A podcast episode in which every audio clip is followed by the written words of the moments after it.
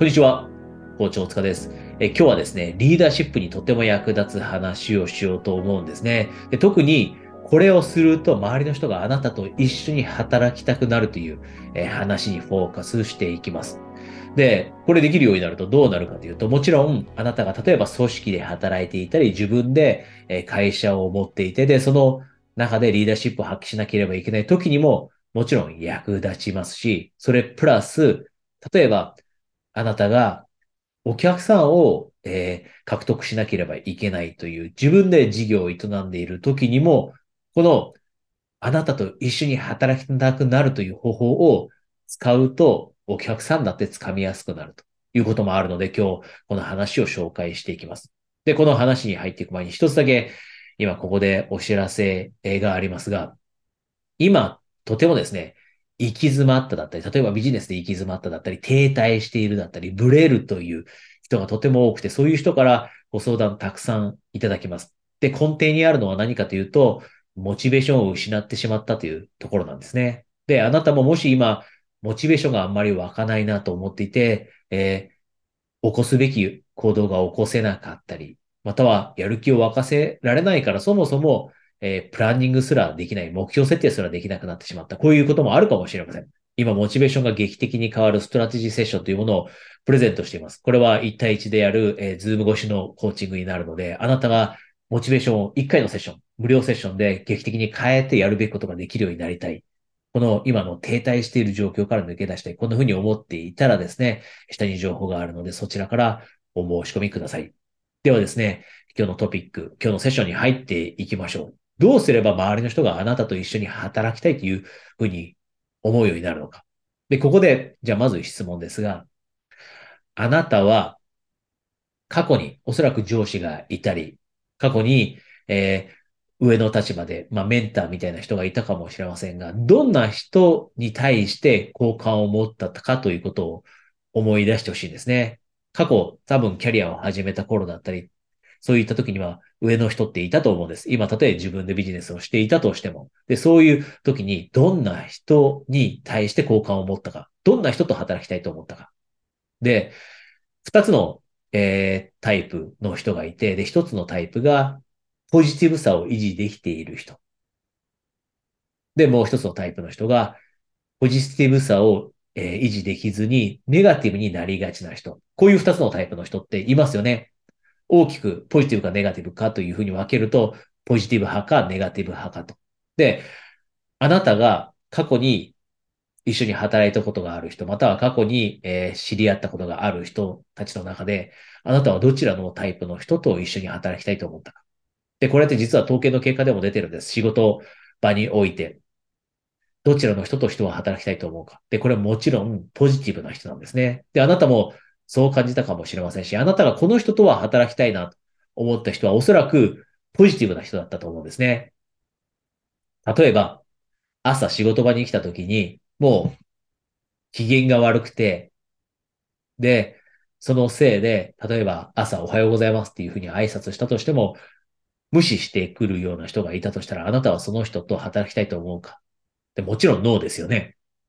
で、そのリーダー、ネガティブな雰囲気でやってくるリーダーのそのネガティブさというのはチームに波及してチームのパフォーマンスが差がるというのも、これも研究で証明されているんですが、そもそも私たちというのはどんな人と働きたいかという選択肢においてポジティブな人と働きたいという選択肢を持っている。ここにまず気づいてほしいんです。つまりは何が言いたいかというと、私たちが周りから一緒にこの人と働きたいなと。この人のお客さんになりたいなとかっていうふうに思うときには、私たち自身がポジティブさを発揮していなければいけないと。これがもうものすごく大きなキーポイントです。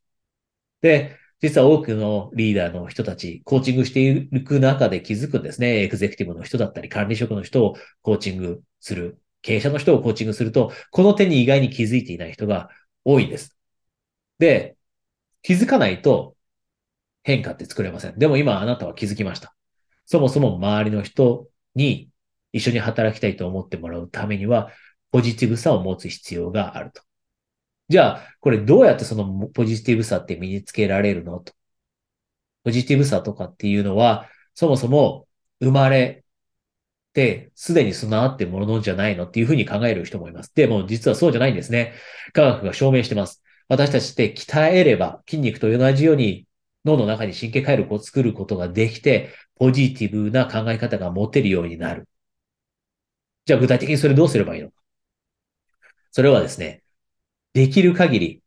まあ3つのことですね。3つのことに関して少しずつポジティブに考えられるように練習していくんです。で、3つのものってどんなものかというと、1つ目が人に対して。人に対してネガティブな考え方を持ってしまうときありますよね。人間全般に対して持つときもあります。人っていうのはそもそも性格が悪いものなんだよっていうふうに考える人もいれば、人って基本的には優しい人だよっていうふうなポジティブな考え方を持てるときもあります。で、個人ですね。ある特定の人に対して、この人はこんな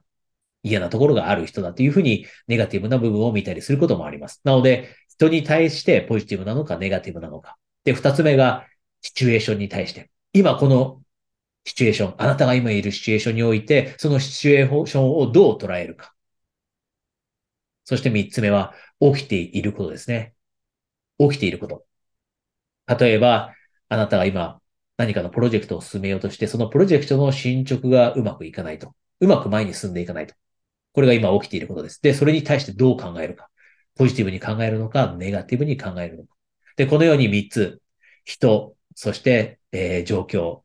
そして起きていること。この3つのことに対してポジティブに考えられるように、ポジティブに捉えられるように、日々努力をしていくと脳の中にその筋肉ができて、まあ、具体的には神経回路ができて、できるだけポジティブな考え方を持てるようになってくると。なので、せっかく今日この話に出会って、周りの人が自分と働きたいと思うためにはポジティブさを持つことが必要だと。で、その点で今まだ足りないなと。今自分を見てみたときに自分って人に対してポジティブになれていないな。起きていることに対して大変なことが起きているときって全然ポジティブになれなくて、ネガティブなことばかり考えてるな。こんな風に思ったら今日からは、今日からは少しずつ練習して訓練していきましょう。で、人に対してもしポジティブになれないなと思っていたら、その人に対してポジティブになれるように、いいところを見つける努力をするんですよね。例えば、ジャーナルに1日1回少なくとも人に対していいところを見つけて、その、えー、見つかったいいところを書き込むのだって一ついい練習です。で、シチュエーションもそうですね。起きていることもそうです。今のシチュエーションをポジティブに考えられないのであれば、じゃあポジティブに考えられるようになるためにはどんなことを見つければいいんだろう。どんなポジティブなことがこの状況においてもあるんだろう。どんな学びがあるんだろう。で、起きていることだってそうです。もしネガティブなことが起きているのであれば、これをポジティブに捉えるようにするためには、どんな学びを見つけるべきなんだろう。今起きてるこの辛いことの中にポジティブなことが隠れているとしたら、それって何なんだろうと。で、このような質問をして、それを書き出すような練習をしたっていいです。こういう練習を積み重ねていく。小さなこの練習を積み重ねていくと、少しずつ脳の中に神経回路できるようになっていって、ポジティブな考え方が持てるようになっていきます。で、その結果、より一層多くの人があなたと一緒に働きたいな。あなたと一緒にビジネスしたい。あなたのお客さんになりたい。あなたのチームの中で働きたい。こんな風に思ってもらえるようになるので、ぜひ、これ、今日話したこととても大切なので、実践していきましょ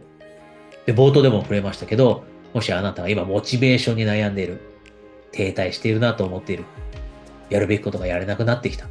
大きな目標を立てられなくなってきた、こんな風に思っていたらですね、そのモチベーションが劇的に変わるストラテジーセッションを今無料でプレゼントをしているので、えー、コーチングにご関心があればですね、この下からその、えー、ストラテジーセッションにお申し込みください。それではですね、そのストラテジーセッションにお申し込みされる方は1対1で直接話せるのも楽しみにしていますし、それ以外の方はまた来週このセッションでお会いしましょう。